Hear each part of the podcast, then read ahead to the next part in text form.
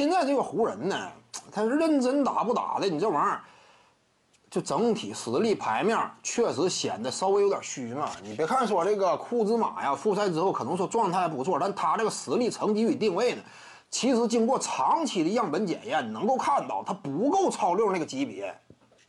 他不是哈雷尔，也不是路威嘛，这个能力层次是不够的。就算说现阶段啊，他打的数据挺漂亮，真说打季后赛的话，以他的控球能力，面对对方防守强度的逐渐提高啊，靠他板凳席上站出来，外线策动起主动进攻的火力啊，我认为不太值得依靠啊。有可能就是什么，像库兹马这种属性的啊，持球打的能力没那么强的，一旦打季后赛，有可能数据也迅速缩水，这是非常有可能的。没有经历过实践的检验嘛？但是你看其他的一些强队啊，真正的超六级别往往是经过大赛检验的。路易斯威廉姆斯，对不对？这方面就是个差距。所以说，其他一干人等呢，J.R. 史密斯当下的层次呢，基本上就是联盟边缘人，就不太值得多提。你衡量一支球队的战斗力的时候，通常要把目前阶段这个身手实力级别的 J.R. 史密斯完全忽视掉，就是不值得算入总账。对不对？顶多算是个零头，但是你算不进去嘛，影响微乎其微。其他的呢？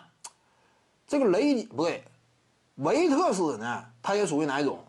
一开始阶段期待他能够成长为球队超六级别的战斗力，但是现在来看呢，也就是半个超六啊，就是整体的身手层次啊，场上的影响力啊，这样一种级别低于库兹马呀。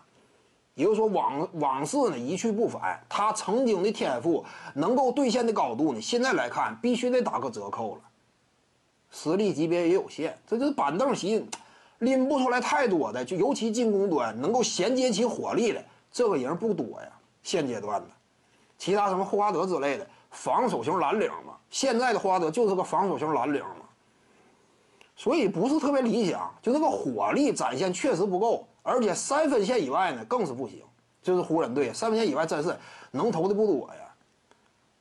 丹尼格林呢，现在也有明显衰退的迹象，不太好打。